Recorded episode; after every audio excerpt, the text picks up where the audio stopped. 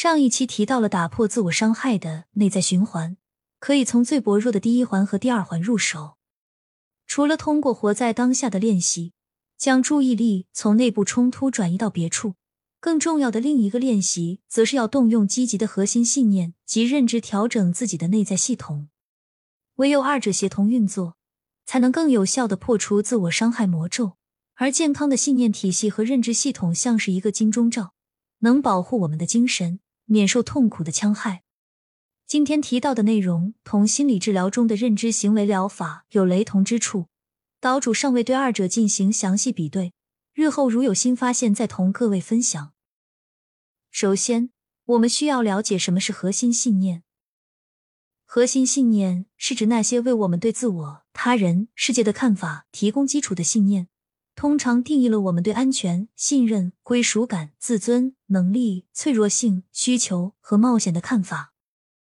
核心信念起源于儿童期，少数可能会在以后的生活中基于重大事件进一步形成。受性格、早期关系等因素的综合影响，每个人会形成各自不同的或积极或消极的核心信念，进而影响着个人的性格发展、亲密关系等方方面面。人们对于核心信念会有错误的认识，觉得他们是不可改变的或很难改变的。其实不然，核心信念是可以改变的。人们有如此认识，是因为那些尚未经过仔细考虑过的自动思维，例如许多受过创伤的人会产生“没有人爱我，无论我怎么做总是失败”。长期受到心理创伤的人，经常遭受持续的消极核心信念的折磨。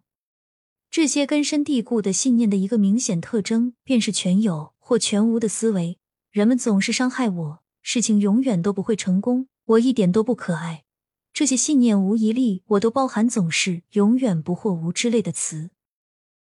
消极的核心信念和想法会深刻的影响、强化和加剧消极情绪，进一步影响个人的日常行为及生活中，形成一个消极的闭环，一次次的完成自我强化。将消极的核心信念在头脑里印刻的更深。消极的核心信念不仅会影响个人的自我反思能力，还会在考虑他人意图时造成曲解。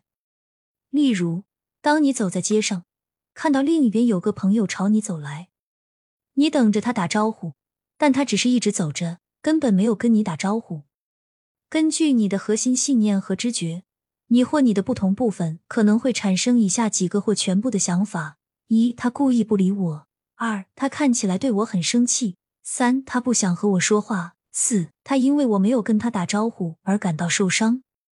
做出这些推论，你可能基于的是人们永远不会喜欢我的核心信念，而忽视了另一种可能性：这根本不是我的缘故，他可能压根就没看到我。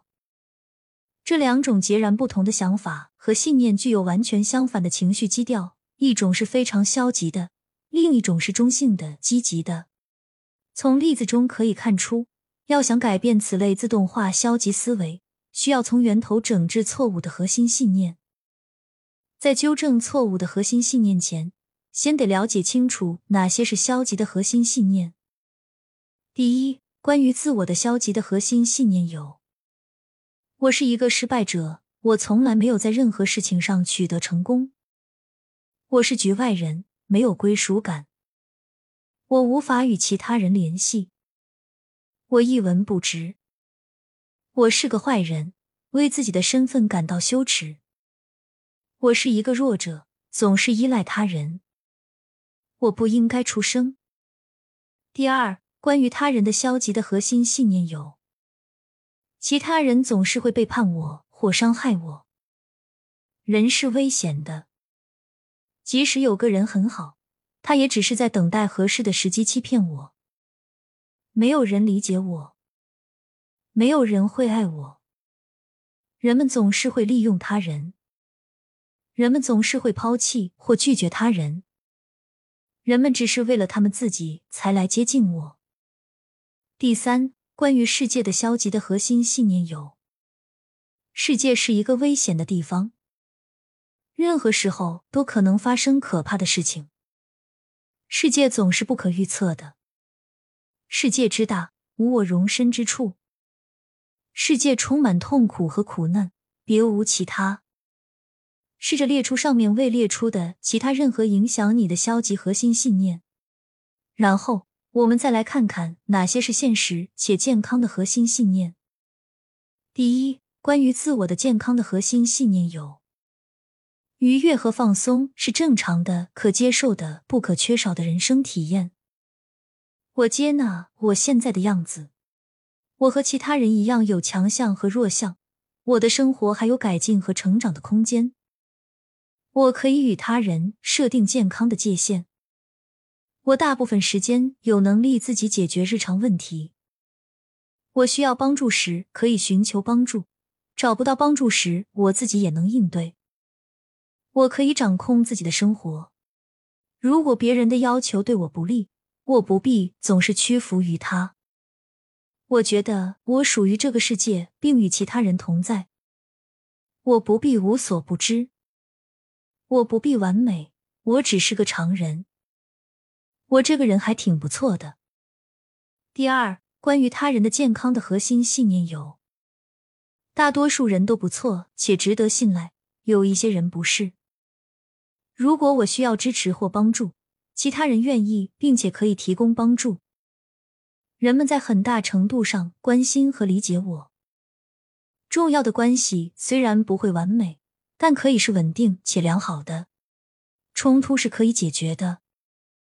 我可以选择和安全的人在一起，回避不安全的人。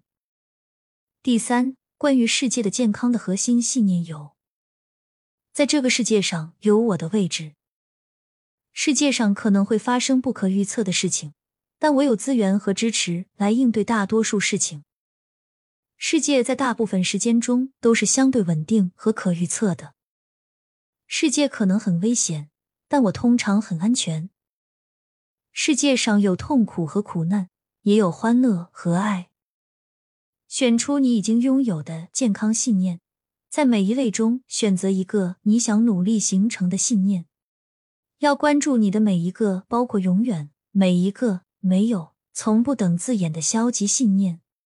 尝试使用有时、某些人、偶尔之类的词，将信念转移到更温和的水平。例如，如果你的某个信念是我永远不会成功，那就通过列举几次你在某事上取得成功的例子，即便是很小的成功，来挑战你自己。将信念转变为我有时成功，有时不成功。我正在尽我所能。我承认我不可能做到完美。说完了核心信念，岛主想把认知错误也一并讲完，因为二者应同属于观念层面的问题。简单的说，认知错误就是没有对特定情况进行全面的、整体的了解后得到的片面认识。以下是几种常见的认知错误：一、非黑即白，你或你的某个部分将一切都视为黑色或白色，是或否。非此即彼，事情或好或坏，没有中间地带。任何东西只要不完美，就是一场灾难。人们要么喜欢你，要么讨厌你；他们要么善良，要么残忍；要么诚实，要么不诚实。如果他们对你说不，就是永远拒绝了你。这种思维模式没有为平衡细微差别或人性弱点留出余地。二、过度泛化。你或你的某个部分假设一种体验可以泛化到所有其他体验，因此一旦你有过糟糕的体验，就会认为未来的每一种类似情况也会是消极的。例如，当你的某个朋友因故失约，你会决定再也不同这个人有任何往来，因为你已经做出结论，没有人愿意和你在一起。三、心理过滤。你或你的某个部分只专注于一个事件的一个消极细节，别的什么都想不起来。你拒绝积极的体验，因为你认为他们不真实、不会持久、不作数，或者只是凭运气而已。你失去了客观判断能力。四、过早武断地下结论。你或你的某个部分会在没有足够证据的情况下做出结论。五、读心。你或你的某个部分会假设自己知道另一个人在想什么，你也不会验证你的假设是否准确。你没有使用反思技能。岛主插一句：读心应区别于直觉，读心是意识层面的分析动作，直觉是无意识的警告。要慎重读心，但不要忽视直觉。六、灾难性预测。你或你的某个部分会假设发生一些可怕的事情，不管你做什么事情，结果都会很糟糕。七、放大。你或你的某个部分会放大个人的失败或错误，还会不成比例的夸大情况。八、情绪化推理。你或你的某个部分会假设现实只由你的感觉决定，不管其他相反的事实和体验如何，因为你的感觉都是强大的。岛主再插一句，这里着重强调的是，只有感觉决定，现实是由客观和主观两部分组成。过分强调其一是失调的。偶尔出现偏差是正常现象。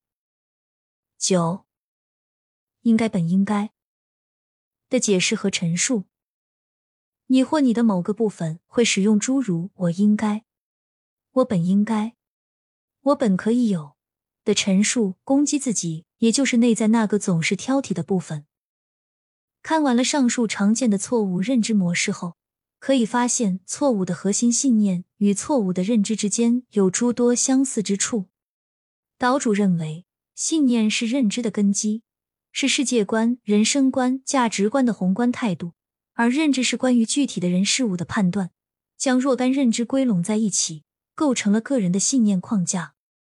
因而，可以通过挑战错误的信念去重建认知系统，或通过改变每一条认知去重塑核心信念。二者皆可，依据个人的情况选择适合的方式即可。纠正核心信念可能相对容易一点，因为是进行架构的调整，就像建筑中挪掉一根廊柱或拆去一面石墙，调整认知错误。岛主觉得反而是个精细活儿，因为认知较之信念更具体化，在执行具体判断和分析任务时，更需要参照主客观因素做出结论，不可一刀切。